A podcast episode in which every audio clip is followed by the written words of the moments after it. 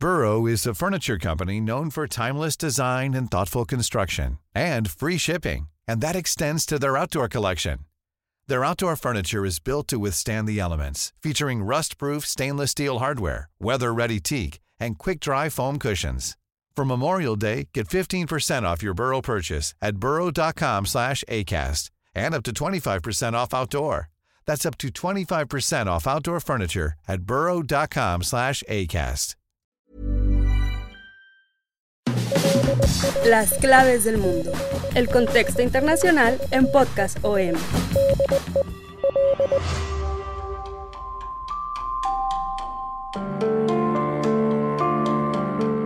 Hola amigos, bienvenidos a este episodio de Las Claves del Mundo. Los saludo con mucho gusto. Soy Víctor Hugo Rico, editor de la sección de Mundo. Hoy no me acompaña mi compañero y amigo Yair Soto, ya que está de vacaciones. De todos modos, hoy tenemos un tema muy interesante para conversar, pues nos escuchas la pandemia del coronavirus que estamos sufriendo todavía y que pues no se ven visos de que termine, ha cambiado por completo la vida, las formas de actuar, de movernos en el mundo, de consumir información, consumir entretenimiento, han cambiado todo en muchos sentidos y también ha cambiado la forma en que varios grupos, ya sea de la delincuencia organizada o grupos terroristas, están cambiando sus tácticas precisamente por esta pandemia. En esta ocasión vamos a platicar sobre un informe muy particular, lo difundió hace pocos días el Instituto de Investigación sobre la Justicia y el Crimen Interregional de la ONU que es un informe, se llama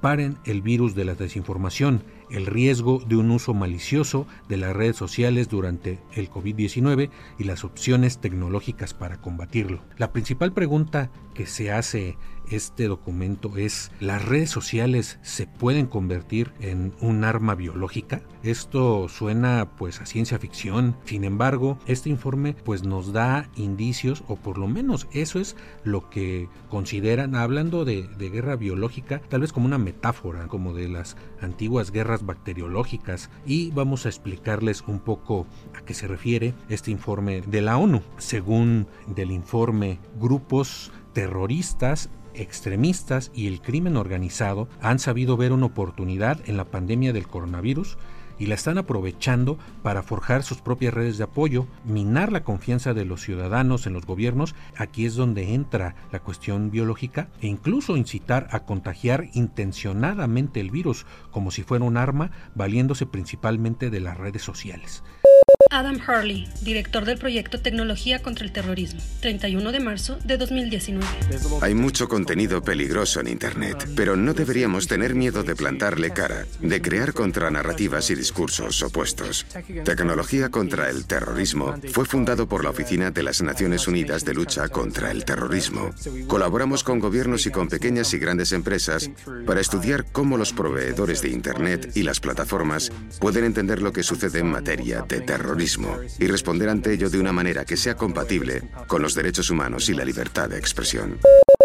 Primero vamos a dividir este informe en tres secciones. Habla de tres grupos, los grupos terroristas y se refiere principalmente a los grupos ligados a la red terrorista del Estado Islámico, que es esta organización creada en Irak en el 2004, que por mucho tiempo se apoderó de este país y de varias ciudades y de buena parte de Siria, que fueron expulsados. Sin embargo, a pesar de lo que clamaba el presidente de Estados Unidos Donald Trump, no se acabó con esta red terrorista, esta red yihadista conocida como ISIS o Daesh. Daesh sigue operando de diferentes formas, ha perpetrado ya numerosos ataques a pequeña escala, no como se veían antes en últimamente en Francia, en Austria y está empezando a operar en África. También se refiere a otros grupos extremistas yihadistas como Al-Shabaab, que es un grupo terrorista asentado en Nigeria, pero que también está expandiendo sus redes a otros países de África. Esto no es nuevo, que el Estado Islámico y que Al-Shabaab estén usando las redes sociales para incitar a la violencia, para congregar a sus grupos de apoyo. Sin embargo, en esta pandemia, el uso de las redes sociales, según este informe de la ONU, está haciendo que el Estado Islámico se convierta en Twitter, Facebook, YouTube, WhatsApp, eh, Telegram y otros tipos de redes sociales que están en otros países como su principal fuente no solo de desinformación, sino también de cómo atacar a diferentes países. Para hacer este informe, el llamado Instituto de Investigación sobre la Justicia y el Crimen Interregional revisó entre marzo y octubre de este año, hablan de miles de, de mensajes en todas las redes sociales donde encontraron, se dieron cuenta de que empieza a haber llamados a infectar a la población, están reclutando gente infectada de coronavirus para ir a lugares concurridos en diferentes países, sobre todo occidentales, y infectar deliberadamente a la población. Esto digamos que es algo pues nuevo que no se había llevado a cabo antes y es donde la ONU empieza a hablar de una guerra biológica estar usando la pandemia y estar usando este pues nuevo virus que ya digamos este diciembre se cumple un año de que se dio a conocer al mundo la aparición de este virus en esa época desconocido en Wuhan que no se sabía de dónde provenía ahora pues ya se sabe cada vez más sobre él y es la forma en que estos grupos lo están empezando a utilizar para amedrentar a la población. En realidad no se puede saber en dónde están actuando estamos hablando de un virus invisible estamos hablando de redes de gente anónima, desconocida, pero es ya una fuente de preocupación para los gobiernos mundiales, este tipo de llamados a propagar el virus deliberadamente por parte de los grupos terroristas. El segundo grupo del que habla la ONU, de extrema derecha, también están haciendo llamados a través de las redes sociales a propagar el virus tosiendo sobre las minorías locales o asistiendo a lugares públicos específicos donde se reúnen minorías religiosas religiosas o raciales. Hay grupos, mencionan dos en particular, uno que se llama Eco Fascist Central, aboga por la propagación del coronavirus en países con una gran población o altos niveles de contaminación. También menciona el informe que se han detectado mensajes en los que, por ejemplo, se llama a los miembros de estos grupos que habían contraído precisamente el coronavirus a actuar como bombas biológicas, es lo que dice, ¿no? Propagar deliberadamente la enfermedad habla del caso en específico de Timothy Wilson, que fue abatido por agentes del FBI en Kansas el pasado 24 de marzo, cuando planeaba detonar una bomba en un hospital que atendía pacientes con coronavirus. Este sospechoso estuvo activo en al menos dos canales de Telegram neonazis y mantuvo contacto con un soldado que planeaba un ataque contra una cadena de noticias y también discutió sobre atentar contra el candidato demócrata a la presidencia Joe Biden los grupos no solo ligados con el islamismo radical, sino también con la extrema derecha estadounidense, están usando esta pandemia para amedrentar a la población y minar gobiernos sobre todo.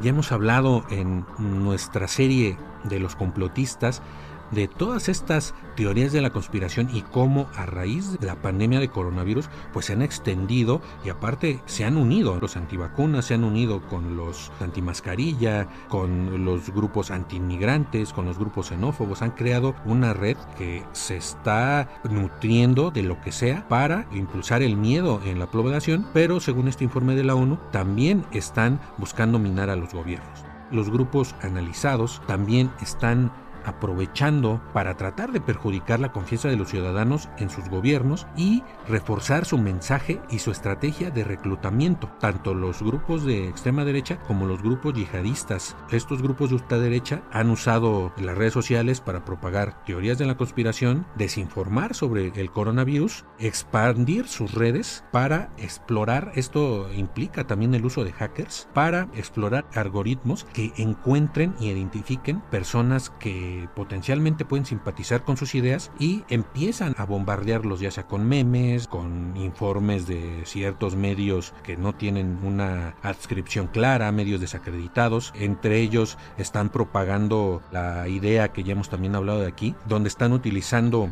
la identificación de la red de telefonía móvil 5G como un vehículo para transmitir el virus o la falsa afirmación, según el informe, de que Bill Gates está implementando microchips en los seres humanos o esta idea falsa de que el virus es una broma y no existe. Esto ya lo sabemos, sin embargo, el informe de la ONU da un paso más adelante y habla de que están reclutando también a gente enferma para contagiar a grupos de población que no simpatizan con ellos. Grupos, ya sea de grupos en manifestaciones progresistas, en comunidades afroamericanas o hispanas. Y también pues están promoviendo la imagen positiva de sí mismos. Sobre todo, por ejemplo, menciona el caso de esta red terrorista en África, eh, Al-Shabaab, que busca reforzar la idea de que ellos son un Estado dentro del Estado. Están difundiendo la información de que ellos son los que tienen el poder en vastas regiones de países como Nigeria, como Etiopía,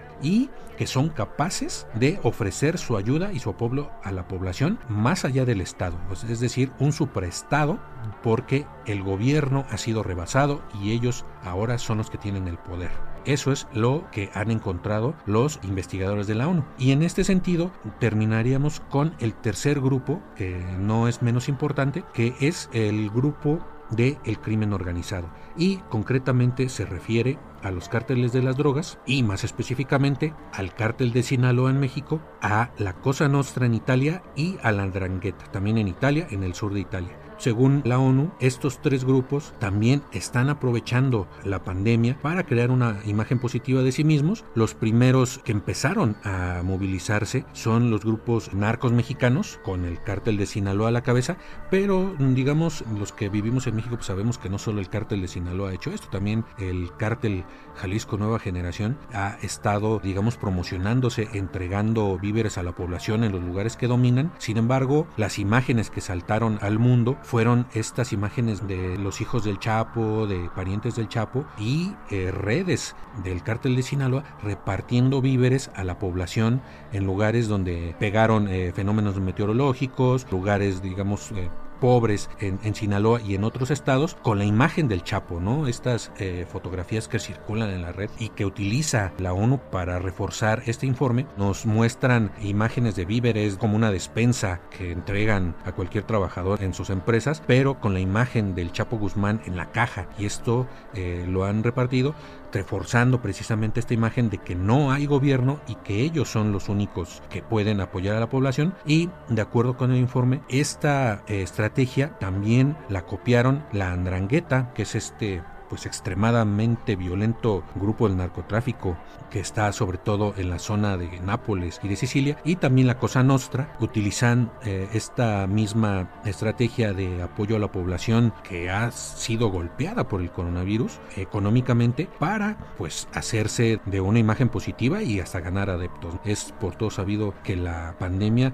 pues ha llevado a una crisis económica sin precedentes, ¿no? Según el eh, Fondo Monetario en un informe casi eh, eh, estábamos o podíamos llegar a los niveles de la Gran Depresión cuando empezó esta pandemia decretada el 11 de marzo por la Organización Mundial de la Salud y que obligó a cierres totales de varios países y que ahorita con esta segunda y en algunos países hasta tercera ola pues está obligando otra vez a cerrar diferentes comercios e industrias, la industria del turismo todavía no se puede levantar y ya está otra vez hablando de confinamientos, hablando de que va a haber controles más estrictos, entonces esto ha pegado pues, a la población y esto ha sido aprovechado por los grupos de la delincuencia organizada.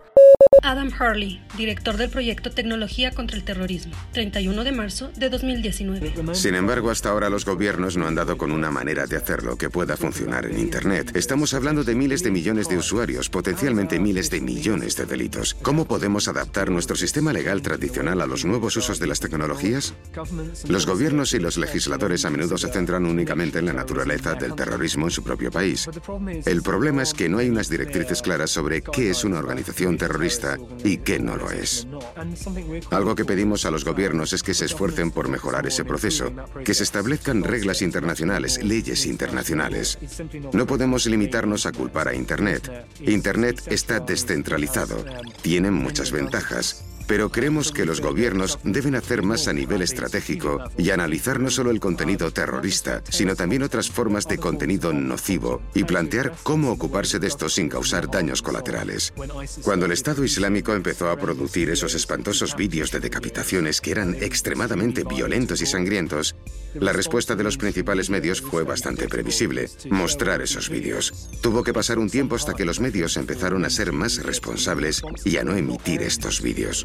La ONU concluye, pues, ¿cómo podemos combatir? Es lo que se pregunta la Organización de Naciones Unidas, ¿cómo podemos combatir esta guerra biológica que ellos le llaman? Porque contramedidas tecnológicas, concluye el informe, por sí solas no son suficientes para abordar el problema actual del uso malicioso en las redes sociales. Ya estamos viendo a las principales gigantes tecnológicos, Facebook, YouTube, Twitter, etcétera, pues haciendo grandes esfuerzos para eliminar de la red mucha de esta desinformación pero pues en algunos casos puede terminar cayendo en la censura. Entonces esto abre un debate sumamente importante y también pues muy espinoso sobre hasta dónde llega la desinformación y hasta dónde empieza la línea de la censura. Para el informe, el desafío incluye, eh, cito, un compromiso directo de los actores de la sociedad civil a través de medidas de empoderamiento destinados a aumentar la alfabetización mediática básica, así como el pensamiento crítico crítico al abordar los contenidos en línea. Esto, pues por supuesto, no es cualquier cosa. Implica educación. Ahí empieza otro problema porque ahorita, pues también la cuestión educativa está totalmente parada. Y en algunos países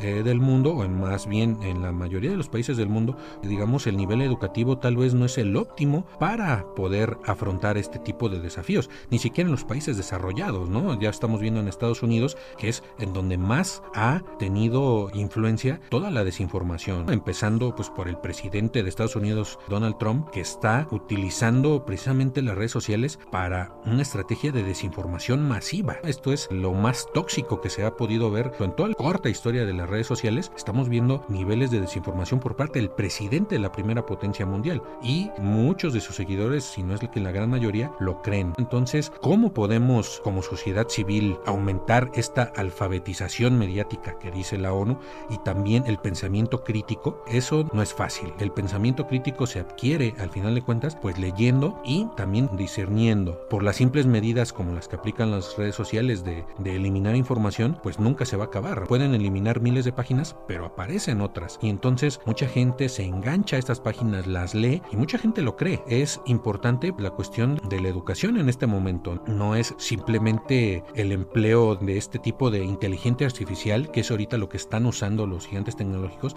para encontrar precisamente todos estos algoritmos, este uso malicioso de las redes sociales, estos grupos ya sea terroristas, de grupos de ultraderecha o grupos de delincuencia organizada, pues emplean como mucha, hasta los mismos políticos, sistemas tecnológicos automatizados, ¿no? No son cuentas humanas, son los llamados bots para implementar esta campaña de desinformación en, en gran escala. Es una tarea titánica. Los científicos de datos, los periodistas, los verificadores, de datos y desarrolladores se están uniendo para ayudar al público a identificar información falsa y errónea, informes distorsionados. Hay diferentes opciones tecnológicas en la red para poder hacer análisis de la información, pero pues por supuesto que mucha gente pues no tiene acceso a este tipo de tecnología, ya que muchos pues cuando uno entra a la red empieza a leer algo tratando de ponerse en los zapatos de los demás. No se pone uno a pensar dónde puedo encontrar una página de internet, una herramienta tecnológica que me pueda decir si esto es falso o verdadero. La gente lee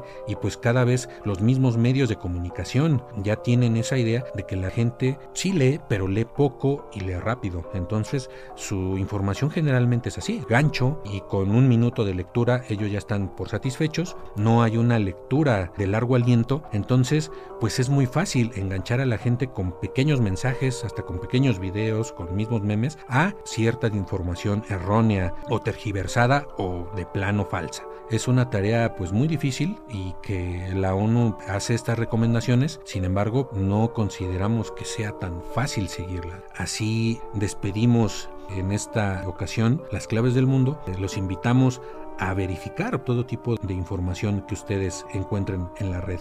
Este informe se puede descargar en cualquier plataforma de red. Se llama Paren el virus de la desinformación, el riesgo de un uso malicioso de las redes sociales durante la COVID-19 y las opciones tecnológicas para combatirlo. Así se llama este informe que les puede abrir muchos canales para analizar lo que siempre llega ya sea a su teléfono celular o a su computadora. Y como pues todas las semanas los invitamos a que nos escriban a podcast.om.com.mx. Nos visiten en nuestra cuenta de Twitter, twitter podcastom, donde no solo pueden informarse sobre lo que eh, traen las claves del mundo, sino toda la oferta de podcast de Organización Editorial Mexicana. Y nos pueden encontrar en Spotify, en Google Podcast, en Deezer y en Acast. Hay varias opciones para que nos puedan seguir y escuchar las claves del mundo. Como siempre, agradecemos a Mitzi Hernández en la producción y me despido pido, muchas gracias y nos vemos la próxima semana.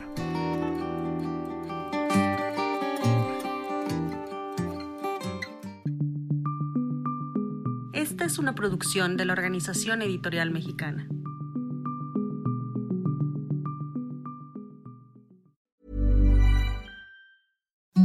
Imagine the softest sheets you've ever felt. Now imagine them getting even softer over time. That's what you'll feel with Bowl and Branch's organic cotton sheets. In a recent customer survey, 96% replied that Bowl and Branch sheets get softer with every wash. Start getting your best night's sleep in these sheets that get softer and softer for years to come. Try their sheets with a 30-night guarantee. Plus, get 15% off your first order at bowlandbranch.com. Code BUTTERY. Exclusions apply. See site for details.